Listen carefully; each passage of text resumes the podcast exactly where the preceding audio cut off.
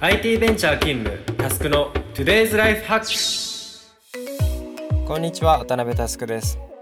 このチャンネルはカオスを整理するビジネスオーガナイザーとして活動する渡辺タスクがビジネスからライフスタイルまでさまざまなテーマを問題提起し人生に役立つ思考法を考えていく番組です。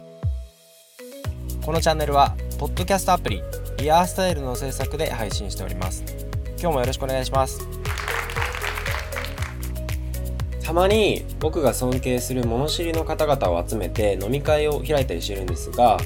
その時ですね話題になった話がとても資産に飛んでいました。今日はそこからモメンタムについて話していきます。というわけで早速トークテーマに入っていきましょう。今日のアジェンダはこちら。みんなが知らないモメンタムの世界。はい。今日もカタカナが出てきました、えー、モメンタムっていうのは一言で言うと勢いですね、まあ、より意図することを正確に表現すると勢いに乗るためのビジョンとも言えそうです。皆さんの人生や仕事でもあれ最近はノリに乗ってるなって自分でも明らかにわかることってありますよね。これはその別に必ずしも成果が出続けているという意味ではなくてもちろん失敗やうまくいかないこともたくさんあるんだけどそこで立ち止まることはなくてすぐに立て直してまた走り出す。こういう時期のことをモメンタムがあると言ったりします。逆にモメンタムが失われてしまうとついつい現状維持に走ってしまったりします。最近の日本のスタートアップでは IPO や買収を境に人がどんどん辞めてってるよねっていうこの件が今回話題に上がりました。具体的な企業で言うとメルカリとかクラウドワークスとかエウレカとかロコパートナーズとか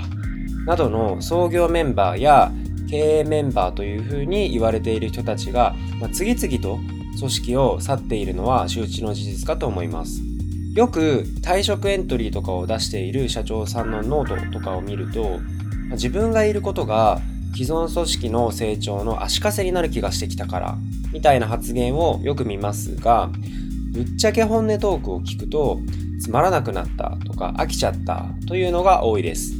要は組織のモメンタムここで言う M&A や IPO という当座のビジョンが失われると、まあ、首脳陣とか優秀層がどんどん離れていくという構図になっている気がしています。せっかく世界を変えると意気込んで集まったメンバーが道半ばで解散しちゃうのは、まあ、なんだかもったいない気がしたりします。一方で大企業でもモメンタムを継続的に維持している会社もたくさんあります。僕がパッと思いつくのは例えばスタートトゥデイの前澤さんソフトバンクの孫さんユニクロの柳井さんテスラのイーロンアマゾンのベゾスなどですね彼らは継続的に人がワクワクするビジョンを発表し続けています。ポジションを明確に示しているゆえ、反対意見や批判もたくさんありますが、まあ、多分ですね、彼らはそれを1ミリも恐れずに、自分自身で立てた軸から寸分たがわず未来を切り開いていくっていうプロなんですね。以前、リーダー2.0の回でご紹介した昭和的なリーダーたちですよね。その回では彼らのような全てを自分でやるそのマッチョ経営者はリーダー1.0である一方でこれからはですねそのむしろ弱さを見せることができるリーダー2.0が必要ですよねという話をしました、えー、今話してるのはですね逆ですね。とはいえ今の日本に必要なのはちょっと狂ったくらいのリーダー1.0なのかもしれないという話です。ある上場企業の関連会社の社長さんのエピソードがあります。若干着色してるのでフィクションとして聞いてください。えその方はですね、ゲームが大好きなことが社内でも有名で、新作が出ると数日間連絡が取りにくくなることもあるそうです。その方が社長のポジションについていくつかやったことをご紹介します。え事業ドメインは不動産系のメディアでした。当時売上成長の慢性的な鈍化に悩んでいて、当期の計画を達成するかも際どいというラインでした。えー、そこでその社長さんが決断したこと、それはですね、オフィス移転でした。これ何でだか分かりますか、えー、大手の不動産ビルにオフィスを移転することで、そのバンドルとして、その大手不動産から大きな受注をトップダウンで勝ち取って、まあ、結果売上やトランザクションを劇的に伸ばしたっていう感じだったんですね。またある時は競合とのシェア争いが激化していました。競合はマーケ費をガツンと積んで一気にシェアを伸ばしてきたんですね一方その会社ではですね前の社長さんの代からまあ、おおよそ決まった予算を安定的にアロケーションしているという状況でした。そこでその新しい社長さんが登場です。彼が決断したこと、それはマーケ費の数倍上乗せです。すでに相当な額だったものを数倍突っ込む勇気が半端ないんですね。ただ、彼は当てずっぽうでやっているわけではありませんでした。その会社は、えー、広告モデルでビジネスを展開する一方で、競合は成果課金でした。なので、ロジックとしては、その露出を一気に高めて、トラフィックを独占できれば、そもそも競合メディアへの相対流入が下がって、結果、成果数も激減するはずです。単刀直入に言うと、その競合を潰しにかかったんですね。繰り返しになりますが、この方は一部上場企業の関連会社の社長さんです。いろいろインプットを受けていく中で本質部分だけを瞬時に掴んで大胆な金額の意思決定をスピードを全く失うことなくボンボンやっていくわけです。その周りの方によると、えー、まあ、彼の意思決定でですね失敗談っていうのはほとんど聞いたことないそうですね。彼は天才です。というかある種インテリヤクザですね。これを聞いた時、えー、僕は鳥肌が立ちました。そしてとってもワクワクしました。ワクワクしたのは僕だけではないはずです。全ての当事者のメンバーたちが同じ気持ちだったわけですよね。そうやって彼は継続的なモメンタムを作り続け、組織を牽引しているっていうわけです。もちろん大好きなゲームは肌身離さずにというわけですね。えー、歴史を遡ってみても、僕たちが今当たり前に享受しているインフラを整えたかつての偉人も相当狂ってました。フランスの思想家、ルソー。えー、皆さんどんなイメージをお持ちでしょうか？社会契約論で有名な彼は、ま、啓蒙思想なんてなかった時代に一石を投じましたそんな彼はですねはぐれメタル級にレアな変態です彼の性癖がですね一言に狂ってます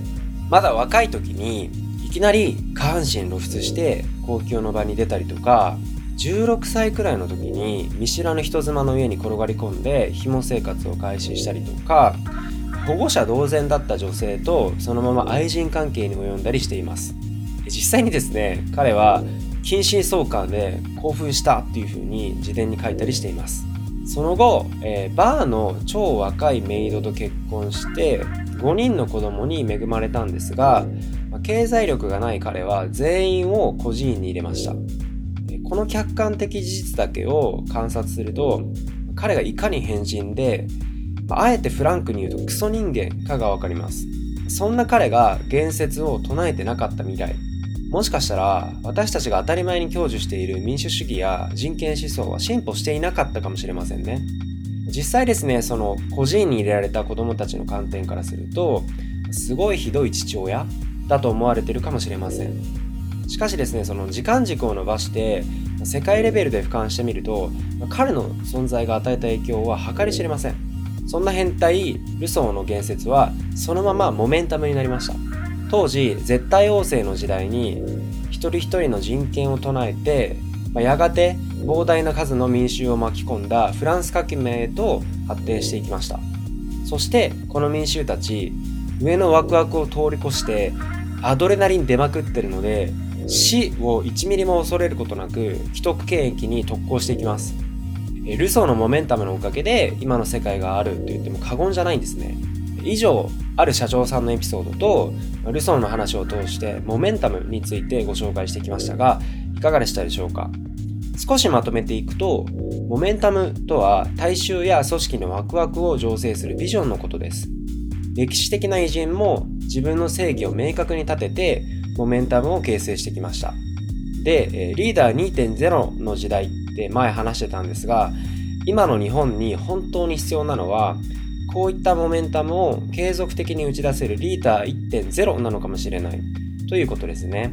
えー、皆様も一度日常から離れて何か新しいぶっ飛んだことを考えるきっかけになれば幸いです。